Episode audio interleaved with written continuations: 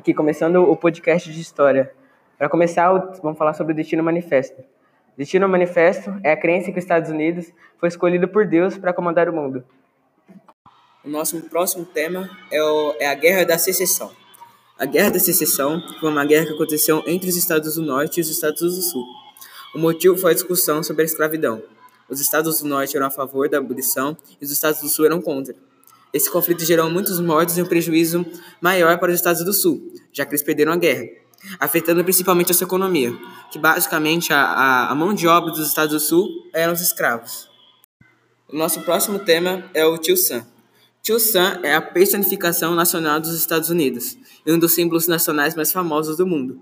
Foi usado pela primeira vez na Guerra Anglo-Americana que ocorreu em 1812. Se vocês não saberem quem é o Tio Sam, aconselho pesquisar no Google.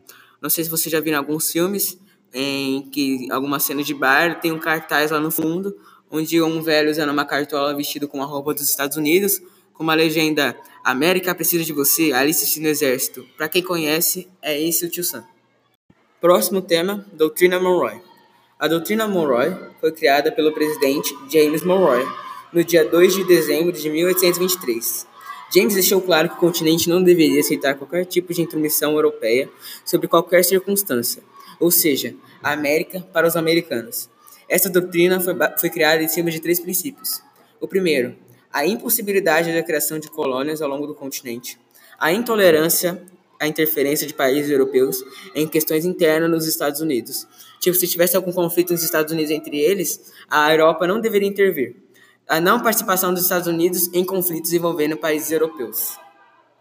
O próximo tema é o Big Stick. O termo Big Stick refere-se é, na verdade significa grande porrete, que se refere ao método de diplomacia usado pelo presidente Theodore Roosevelt Jr.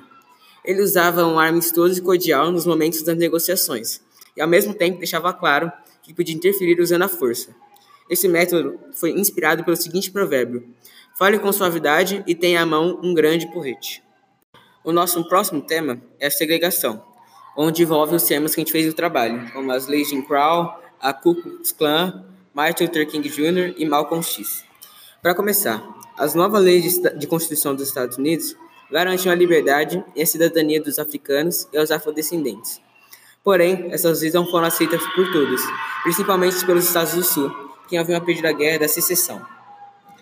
Então, os Estados do Sul criaram as leis chamadas Black Codes, ou seja, Códigos dos Negros. Essas leis limitavam a liberdade e o direito dos votos dos ex-escravizados, além de lhes impor baixos salários. A Ku Klux Klan é uma sociedade secreta fundada nos Estados do Sul. Ela pregava a superioridade racial dos brancos e praticava violência e crime contra os africanos. As leis de Jim Crow.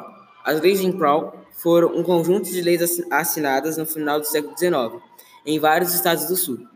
Essas leis estabeleceram oficialmente a segregação racial, que determinava a separação entre brancos e negros no mesmo espaço público.